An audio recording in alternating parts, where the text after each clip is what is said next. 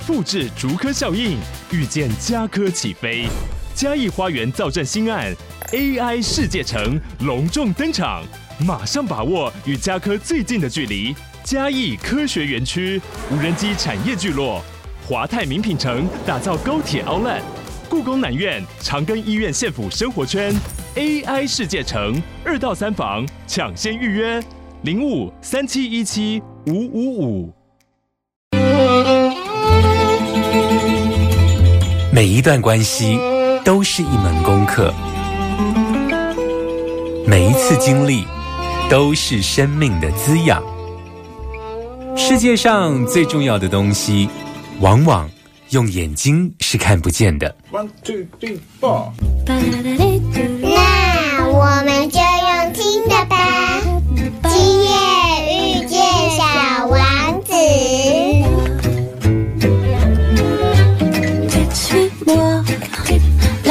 sous, suis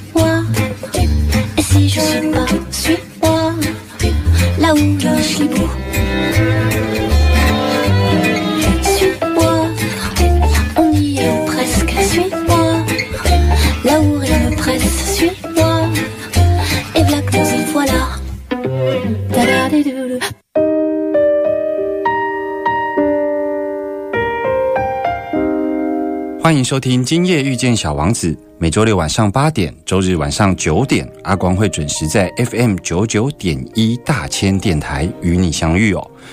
嗯，阿光呢，有时候都会在想说啊，其实，在疗愈大来宾这个单元啊，经常会访问那一种，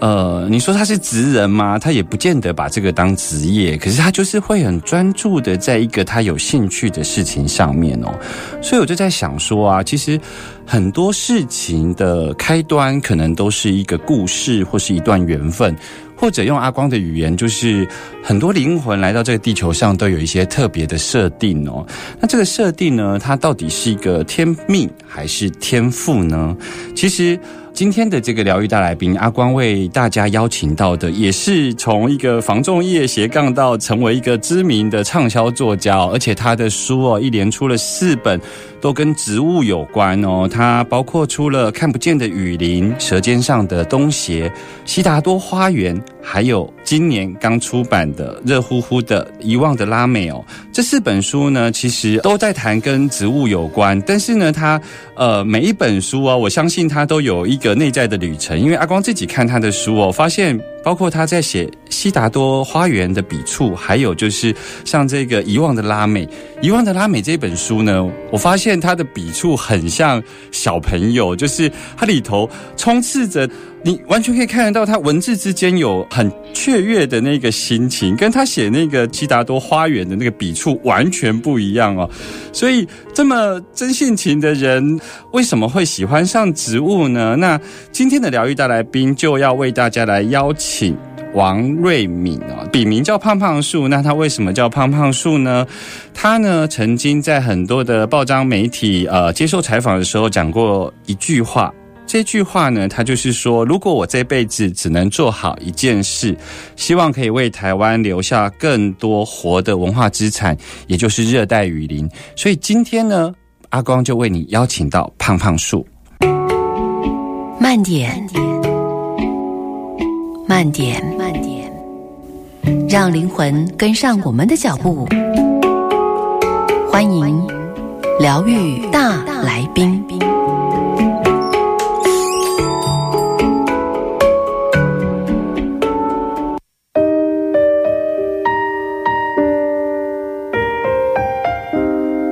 欢迎回来，今夜遇见小王子，我是阿光，在 FM 九九点一大千电台陪伴你哦。在今天的疗愈大来宾，阿光为大家邀请到胖胖树哦。所以胖胖树，我可以先问一下，就是为什么你会取名为胖胖树，来作为闯荡文坛的这个名号呢？就其实我在念书的时候，刚好开始流行写部落格，是那那时候我就要帮自己取一个笔名嘛，对，然后刚好不知道是聊天还是怎么样，就听到“月盈则亏”这个成语，嗯，然后想说，哎，那我要提醒我自己要谦虚。那胖刚好就是半月嘛，是就是提醒自己要不要自满。OK，然后不断的学习，因为我们大学校训也是这样。嗯那但是又装可爱，所以用叠字。OK，嗯，那树就比较简单，就是因为我最喜欢的植物就是树这种生命形式，是，所以我那时候就是取胖胖树。当然也有一点投机啊，就是希望两个半月有一天它就变成一轮一个圆。OK，所以在追寻植物的路上，一直抱着谦虚、月盈则亏的这样子的一个概念，但你还是希望能够朝理想的那个圆的方向去走。对，那因为你真的是从房仲，然后转型来当一个畅销作家，你那个是因为你对于植物的这个热爱，然后甚至到了有一点执着的情况哦。我都习惯问疗愈大来宾一个问题：你觉得像你能够这么胜任，然后这么引咎于在植物的认识跟追寻上，你你现在回头来看，你觉得这是一种天赋还是一种天命呢？我觉得多少都有哎、就是都有。像小时候我认识植物，就是我可以自己拿着图鉴出去对，然后我就可以认识植物，就是比一般很多人认识植物可以更轻松。嗯，所以我觉得这好像是天赋，就是你很我很容易看得出来这两个植物是不同种，嗯，但是慢慢久了，尤其是写书了之后，我就觉得好像是植物选择我做这件事情，所以它嗯。好像是变成我的天职。变成你的天职。对，就是是我小时候都是觉得是我选择喜欢植物，现在我觉得反过来，好像是老天选择我去接触植物，然后帮植物说出它的故事，这样。嗯，因为像我我们一般人在城市生活，对于植物其实是有一点遥远的，就包含我们现在行走在路上，我们其实都要穿鞋子嘛。其实我们跟泥土、跟土地其实是很遥远的。我很好奇，就是说你对于植物的喜爱啊，通常像我们人有眼、耳、鼻、舌、身、意。这种感官，你通常在认识植物的时候，你在跟它接触的时候啊，你最先是用哪个觉去跟它碰触的？然后，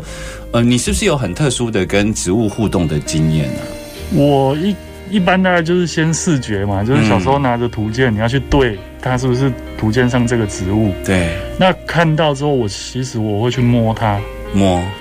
因为你去摸，你会发现不同的植物它有不同的触觉，用触觉去记忆，然后再来就是我会去闻闻它的味道，是，所以我对于不同植物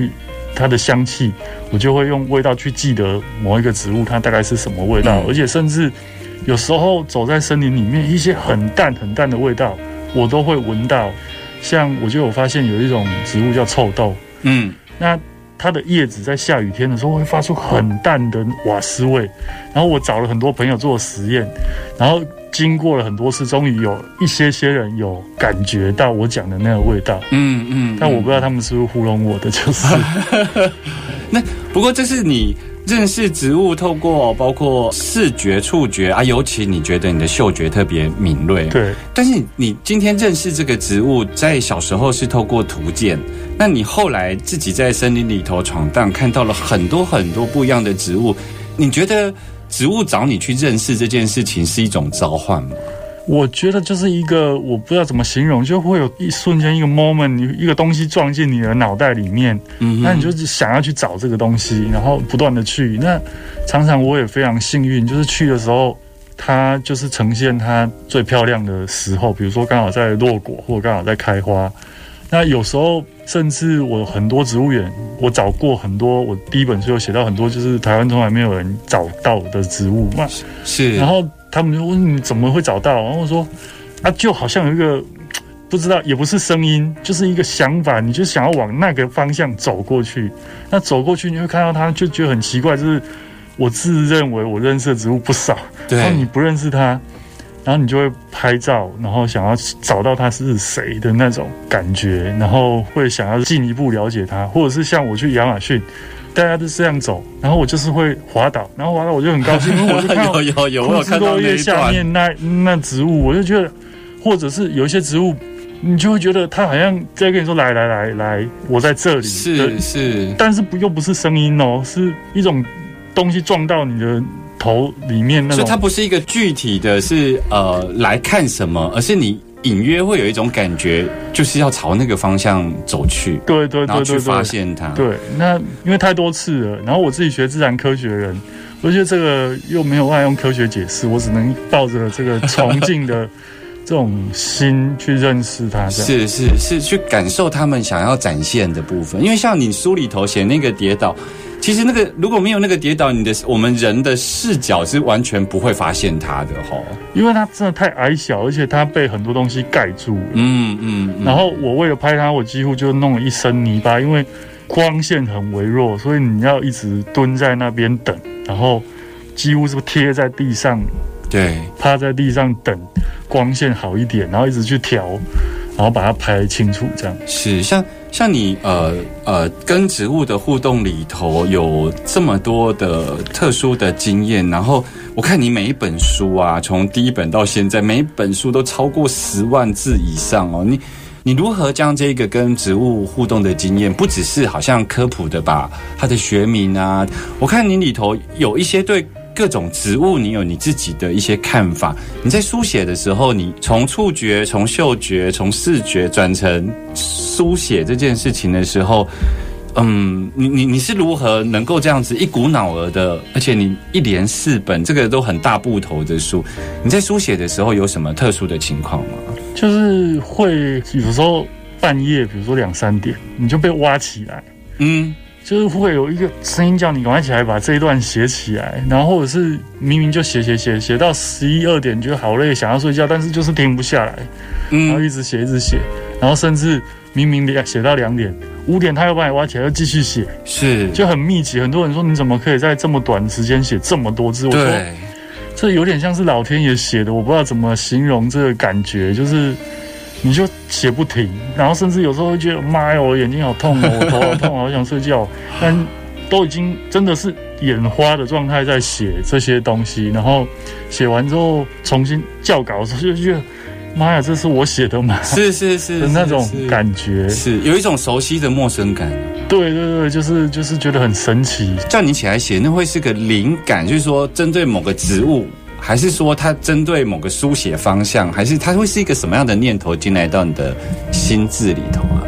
其实就是灵感，而且你开始写就停不下来。啊、就是像你想要很多话，你想要讲出来那种感觉，然后很难描述。可是我后来有去问了其他的作家，是他们说，哎、有他们有类似的感觉。是我访问过一些作家，他们都说这是书写的最高境界，就是有一点像生产，就是一股脑儿的出来，你才会放掉。对对对，然后像，呃，有点像着魔的那种是感觉，就是走火入魔那种停不下来，你你就是拼死命。所以我每一本书写完，我大概就是会生病，病一场啊，哦呃因为就是整个放松了，然后就会要么就是大感冒，要么像我这一次就是阑尾炎去住院，就是你出完这本书，然对后对对，然后老天好像就会让我休息一两个礼拜。嗯，呃，每次看到呃作家们这么含辛茹苦的孕育一本书哦，尤其像胖胖树，他是呃每次写的这个书都是大部头哦，所以阿光哦，接下来的节目想要来直接进到这个新书里头，尤其是像这一本新书是完全从拉美谈到台湾的植物哦，我们马上回来。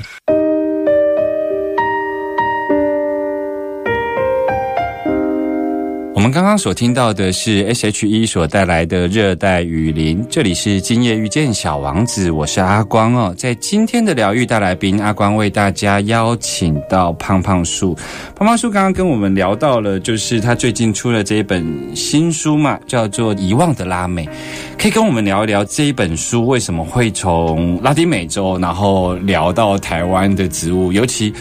呃，我自己是特别挑了几个啦，因为我觉得这个是台湾很多人，因为你自己是对植物很有认识，嗯，所以你会觉得好像这个其实是有很多的误谬，就是这不是台湾原生种。可是如果站在一般人的经验里头，我所以我挑了几个，包括番薯啊、玉米啊、花生，包括台湾，大家都觉得台湾是番薯。你会做这样的连结，是因为你这一趟走了拉美之后有哪一些发现？这个其实是我一整系列的著作。那前几本的书名其实是很好理解的，，对，比如说都是很直觉的，比如说《舌尖上的东西》《嗯，悉达多的花园》，看书名你大概就知道我要讲什么。可是拉美为什么会被遗忘？然后为什么又跟怀旧扯上边？对，我就用了很多植物来交代，因为我从小其实有一段时间呢、就是小学有几年跟阿公阿嬷住在云林的乡下，嗯，所以我是每天是赤脚到处跑的那种，然后跟土地的连结是很深的。对可，是这一段记忆，在我因为后来因为升学的关系，所以我来台中念小学，然后开始求学之后，就离我越来越远。嗯，那这些记忆几乎都忘记了。可是我去拉丁美洲，就是每做一件事情，就觉得某一个 moment 就把你拉回去那个瞬间。比如说我在逛菜市场，我就看哇花生呢，然后我就想说，哎、不对啊，这是他们的土产。对，那因为我从小云林云林就是种花生，因为北港特产就是花生跟番薯。对，那吃番薯我就觉得哇，这是番薯，可是又会觉得那种感觉很奇怪。是，然后是向导在路边采偷芭辣，然后啊像我们现在吃到芭辣，像我之前还有小朋友说啊，芭辣有种子吗？我说芭辣当然有种子，是是是，可是小时候我们吃的芭辣其实是偷芭辣比较容易取得，太空芭辣很贵啊，那时候刚引进的时候，对。或者是偷芭辣以前都被拿去榨果汁，对，就是喜宴的时候，阿公都会带我去流水席，然后就那时候就是都是喝那个芭乐汁啊，对，那个味道已经很久没有他们是比较像是番石榴，他们就是土巴辣的一模一样的，就是那种小小硬硬，但是味道很重的那种，所以感觉很奇怪。就是明明是一个很遥远、陌生的国家，可是嗯做的每一件事情都会拉回去我小时候的某一个瞬间。嗯，那这是我个人的经验。对，那甚至我回来台湾，我在查植物的资料，就会让我想起很小时候收集，因为认识热带雨林，很多人大概就是从南美洲开始。对，然后我们以前资讯不发达，那收集资料大概就是靠书啦、报纸啊，偶尔电视会播。那时候大概公视还没有独立出来，还放在台视还是华视的时候，，偶尔会播一些节目。对，然后我就收集很多简报、很多的书。然后这一趟旅行就让我很想回家翻书的那种冲动，就是是，把很多的小时候的已经忘记的记忆全部都拉回来那种感觉。是，那这么多的植物，我们在台湾非常的熟，可是却是人家的所谓的传统，传统食物。对，那所以你去到那边接触这种感觉，好奇怪，真的很奇妙。我们在概念上帮忙听众朋友厘清，就是说，其实呃，我们想象中，比方说你写《舌尖上的东西》啊，或什么，就不管是它在地缘上，或是在，就是我们可以理解为什么它会进到台湾。可是像刚刚讲的，像番薯啊、玉米、花生啊、把辣、释迦等等的，就是我们甚至有一些都会觉得这个是台湾原生种，或是台湾自己本地产的东西。它它如何从拉美？我很难想象在地缘上这么远呢。就我常常讲，就是台湾其实在很早就已经国际化了。就是嗯，当荷兰、西班牙来台湾的时候，那时候台湾就是很重要的贸易的地点。是然后，所以来自四面八方的大船，然后特别是荷兰，他那时候就不管从印尼还是从菲律宾，就带了很多的植物。那像我们有时候去国外吃一个好吃的东西，你会想要带回自己故乡种嘛？那那时候潮州人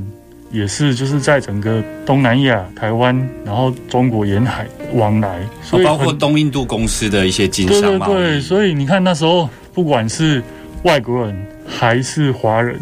其实都是在海上跑来跑去的。对所以很容易就是把很多在西班牙已经先引进东南亚的植物，就这么带到台湾来。不过中南美洲也的确都是西班牙语系的国家，对所以包括直接的贸易跟间接的所谓大航海时代的时候就开始在交流。我其实是从小就有一个问题，就是我很喜欢看植物图鉴，可是图鉴其实都还不错，它都会讲说这个植物的原产地，嗯，不管是汉森小百科啦、小牛顿啊，其对实都会有一个很小很小的栏位，去特别告诉你这个植物的身世。嗯，那我从小就对这一段，就是它怎么来的，非常的感兴趣。所以我其实从那以前没有 Google，对，所以到大学之后，我就开始疯狂的去找，到底它为什么要带这些东西来。嗯就是我也常说，我从植物重新认识我们这块土地，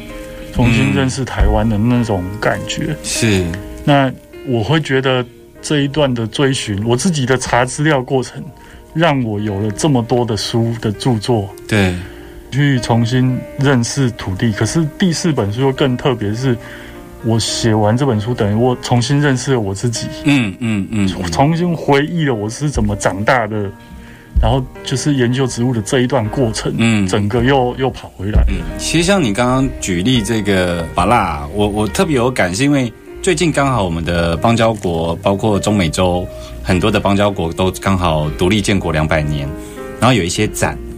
那其中有一个展是瓜地马拉，瓜地马拉他们的市场里头卖的巴拉，有一些他们会特别书写两种，就是一个叫做传统巴拉，就是他们拉美土地上的巴拉，另外一种你知道吗？他就写台湾巴拉。可是他的台湾巴拉就是我们的农技团去那边种的，就是你讲的那个没有籽的巴拉，就是再重新又漂洋过海回到了他们那边去。这是我们很厉害的地方，就是有一些农产品，比如说凤梨好了，嗯我我真的世界各地的朋友都说，我好怀念你们台湾的凤梨。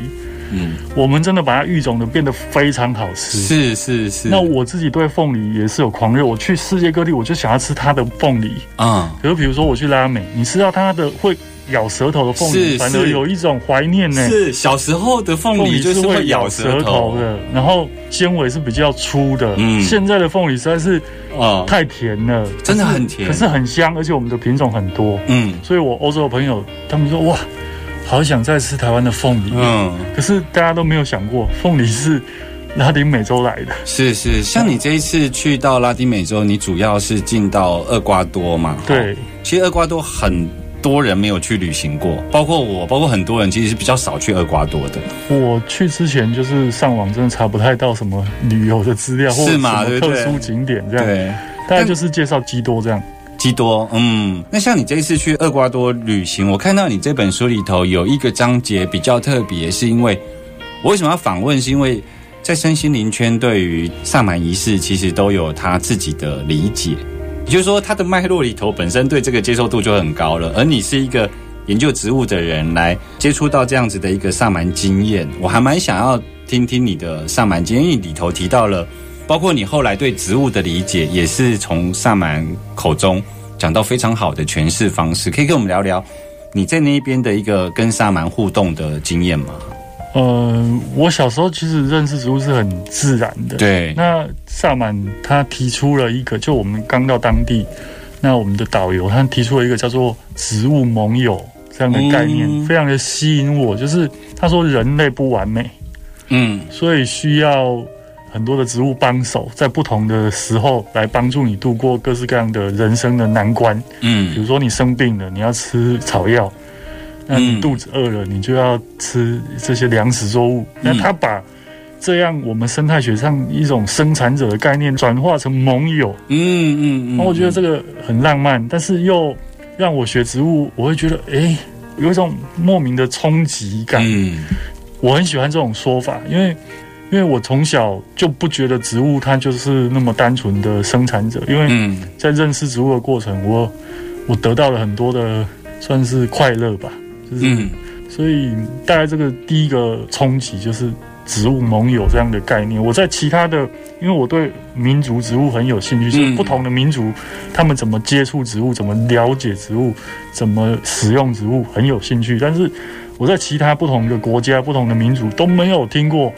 植物盟友这样的概念，嗯。那这是我非常喜欢的。所以其实我们的教育过程里头，我们从生态链或者是从我们会把植物当做是一个很低阶的生产者，然后它好像是那一个整个食物链里头比较低端的地方。可是萨满长老因为他们的世界观跟我们不太一样，所以他们在理解植物跟动物，所以他们会有包括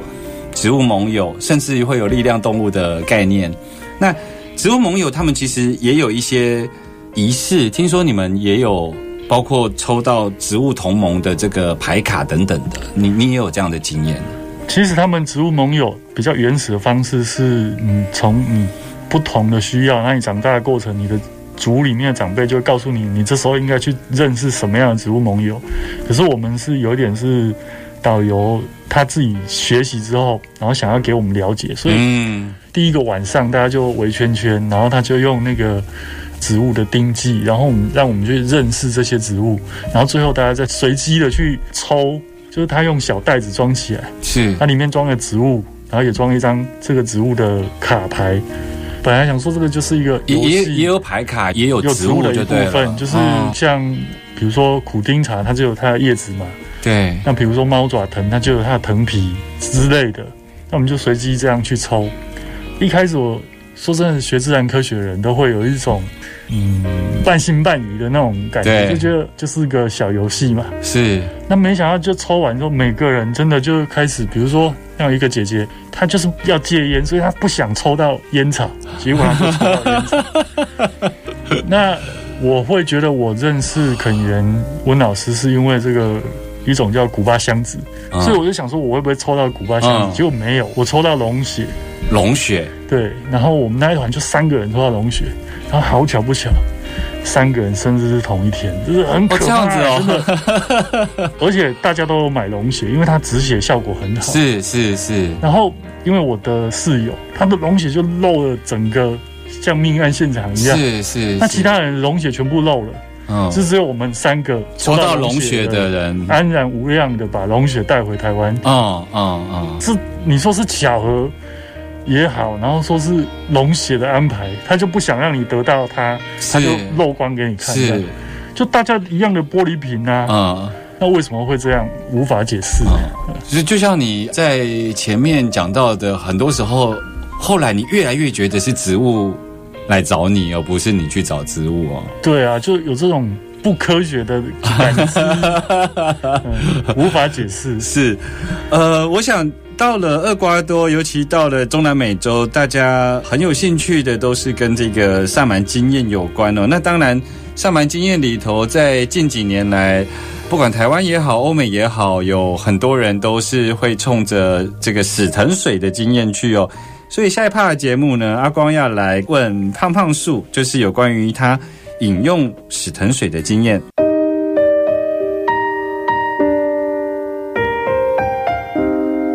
欢迎回来，今夜遇见小王子，我是阿光。今天的疗愈大来宾阿光为大家邀请到胖胖树哦。刚刚跟胖胖树聊到，就是有关于他这一次去厄瓜多，然后到丛林里头探险，然后认识了很多的植物。当然，我们刚刚提到了，就是他也是人生中第一次去接触到真正的萨满经验哦。在萨满经验里头，在台湾、在欧美，最近很多人很流行，但也没有很正确的呃认识观，在认识一样东西，那个东西叫做死藤水仪式哦。既然叫做死藤水仪式呢，就是这个死藤水的饮用，它有一定的仪式性。它比较不像是单纯的一个娱乐性或是置换性的一个饮用的植物水哦，所以阿公想要问问胖胖树，就是你在那边使用这个史藤水的经验是什么呢？我去之前其实就做了蛮多功课的，一方面我好奇它使用了哪些植物，对，那一方面我也会想要知道喝下去有什么，会看到什么，因为大家好像看到的东西不一样。对，那这个我就卖个关子，大家去看我的书就知道我看到什么，也是蛮精彩的。但比较有趣的是，我回来之后，因为这是人类学的经验，所以我回来之后，不但有植物圈的朋友找我，也有人类学圈的朋友问我的种种的经验，这样，嗯，然后让我对整个好像觉得感觉自己对人类的起源、知识的起源有有更深的理解。那这是科学性的，嗯，因为是考察的结果。对那另外就是很多人问说，那对你的人生有改变吗？嗯，马上回来的时候，其实脑袋是乱的，其实是很难去想出来的。可是我后来回头去想这段经验，就是我们去那边还有另外一个仪式叫做蛋枕。蛋枕，嗯那蛋枕是去到那边马上做一次，死藤水仪式结束，然后要离开部落前再一次。嗯，那那时候蛋整完，萨满就跟我讲说，就是你要打开你的心，不要蛋整就是用鸡蛋，然后帮你身体全身，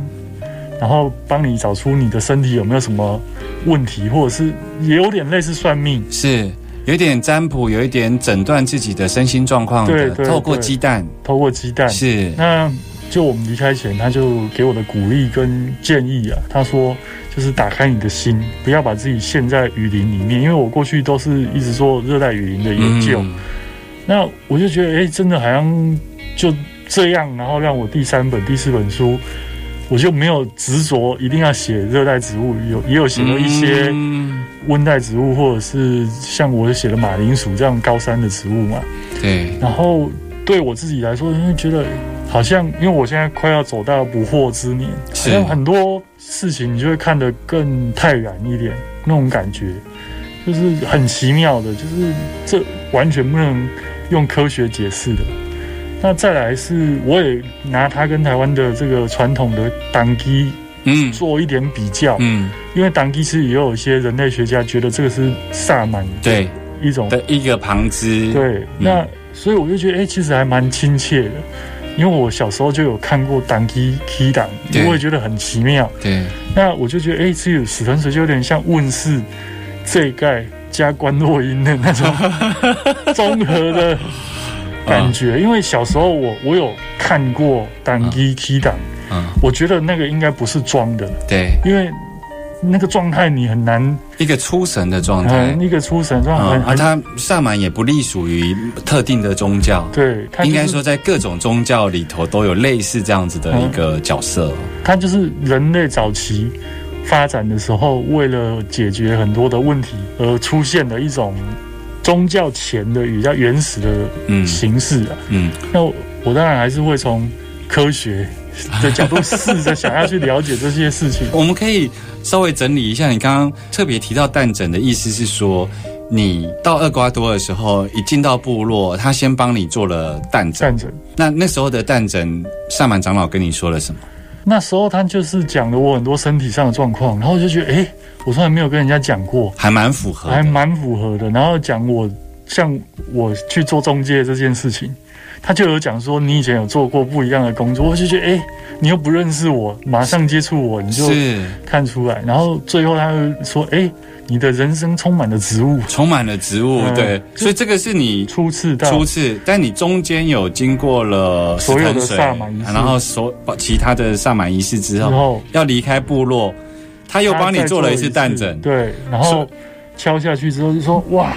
然后他跟我说你是亚马逊之子，嗯嗯嗯嗯，然后他说就是整个蛋就是像丛林一样，真的确实我有拍，就是跟第一次的蛋完全不一样。是在书里头，你有把前后的蛋都有拍下来，拍下是然后这一次就是就是目的就是为了让大家感受说你做死藤水仪式对你的人生有什么样的改变。嗯当然，经过几天的相处，然后加上喝了死藤水，那在喝死藤水当下，我真的很疑惑，为什么我会看到那些东西？嗯但是他的鼓励，然后加上我回来台湾，每天都在想这些事情之后，我我慢慢的理解，好像就也对自己有更多的认识，就觉得这好像就是我的学习历程。是是，从小心翼翼，然后慢慢的好像会跑了，然后最后好像会飞了这种是是那种感觉，是是，就在死藤水仪式里面呈现了一次。在不同的速度上面会有不同的看见。我们人生其实也是这样，不同的视野，一开始就是很近的，你看什么都是在你看得到的很近的，然后慢慢的你好像会看的比较全面，嗯然后最后你会好像在一个制高点往下看自己的那种感觉，蛮特别，蛮奇妙的。是。如果之后还有机会，你会想要再尝试石沉水吗？会啊，就是我会想要知道说，经过了我这样的书写，认识自己之后，我又又有什么样的改变？这样，嗯嗯嗯，其实，在你的书里头，呃，描述了很多呃有趣的上满经验，然后我不觉得那个是差出来的主题，我觉得，因为包括你在介绍死藤水的时候，很多人会以为死藤水的主要作用是死藤，但其实不是，它其实是一个复方的草药汤，所以。你站在这个植物学的研究里头，它你就是会把这个所谓的死藤水的植物一一的在你的书里头做介绍。那阿光在这里也要呼吁听众朋友，就是呃，死藤水仪式，它之所以称为仪式，它就必须要有呃有经验的萨满长老来带领哦，他才会带领你到你自己的一个特殊独一无二的旅程。所以阿光也不赞成你自己在取得包括相思树皮啊等等的，然后就自己做了这样子的一个尝试哦。那今天呢，非常谢谢就是胖胖树王瑞敏来到阿光的节目当中哦。听众朋友，如果呃有兴趣，尤其你对于植物有兴趣的话，可以去找出胖胖叔以前的作品，因为他每一本书的笔触哦都不太一样哦。他从第一本看不见的雨林，那后来舌尖上的东邪，甚至于到后来前一本悉达多的花园，还有现在这一本叫做遗忘的拉美哦，大家也可以上胖胖叔的热带雨林，它上面有很多。呃，很有趣的介绍哦，像他最近的这个书呢，跟餐厅合作，所以他就有出了一系列的这个拉美的这个套餐哦。我觉得这种尝试都是非常有趣的。你透过了美食，透过了触觉、味觉来认识这些植物哦。今天非常谢谢胖胖叔来到阿光的节目中。小王子说：“如果你想要造一艘船，不要抓一批人来收集资料，不要指挥他做这个做那个。”你只要教会他们渴望大海。我们下周见喽，拜拜。